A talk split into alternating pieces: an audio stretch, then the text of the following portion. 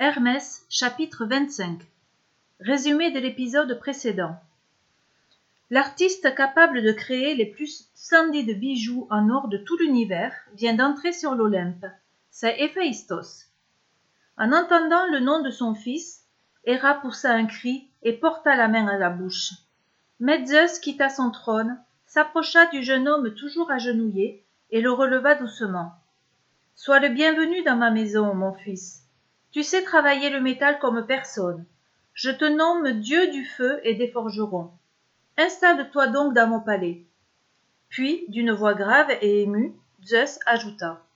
Et pour me faire pardonner de ne pas avoir su te protéger de la colère de ta mère lorsque tu es né, demande-moi ce que tu veux, je te le donnerai.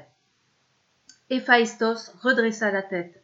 Un sourire illuminait son affreuse figure. Il attendait cet instant depuis si longtemps. Des larmes de joie coulaient sur les joues d'Hermès. Comme il était heureux de voir son frère revenir dans la famille des dieux. Et il attendait avec curiosité ce qu'il allait demander à leur père.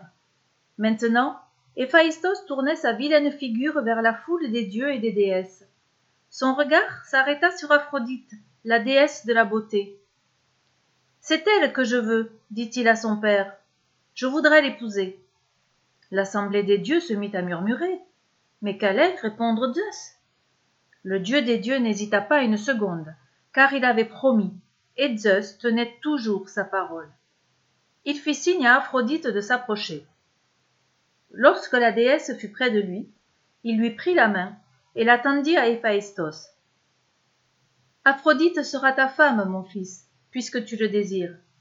Ainsi, le dieu qui avait été rejeté à cause de sa laideur allait épouser la déesse de la beauté.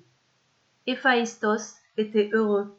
Il chercha des yeux la nymphe Thétis dans la foule. Elle avait su remplacer sa mère. Elle l'avait recueillie et soignée dans sa grotte. Elle l'avait encouragé à chauffer le métal, puis le frapper et le tordre jusqu'à faire naître ces objets merveilleux d'or et d'argent. Elle seule avait cru en lui, avait eu confiance en lui. Elle seule l'avait aimé. Thétis regardait Héphaïstos en souriant. Elle était fière de lui. Elle savait que désormais Héphaïstos n'avait plus besoin d'elle. Elle lui fit un petit signe d'adieu. Le cœur du dieu se serra un instant, mais il était trop heureux d'être enfin accueilli chez son père. Il répondit au signe d'adieu de Thétis en lui envoyant un baiser de la main. Puis il regarda Héra, sa mère. Mais dans son regard il n'y avait aucune haine, juste de l'amour pour celle qu'il avait mise au monde. Pendant ce temps, Hermès observait Aphrodite. Que pouvait-elle penser de ce mariage? Le visage de la déesse ne montrait ni colère ni contrariété. Il restait lisse, beau et froid, comme toujours. Héphaïstos n'a pas fini d'avoir des soucis avec elle, pensa Hermès. Il s'approcha de son frère, lui posa la main sur l'épaule et lui dit Je suis heureux de te revoir parmi nous. Je t'ai tellement cherché. Mais Héphaïstos ne l'écoutait pas. Il avait pris la main d'Aphrodite et regardait l'assemblée des dieux d'un air triomphant. La plupart des dieux présents baissaient la tête. Ils étaient horriblement jaloux d'Héphaïstos, car nombre d'entre eux avaient espéré épouser Aphrodite, mais Zeus avait toujours refusé.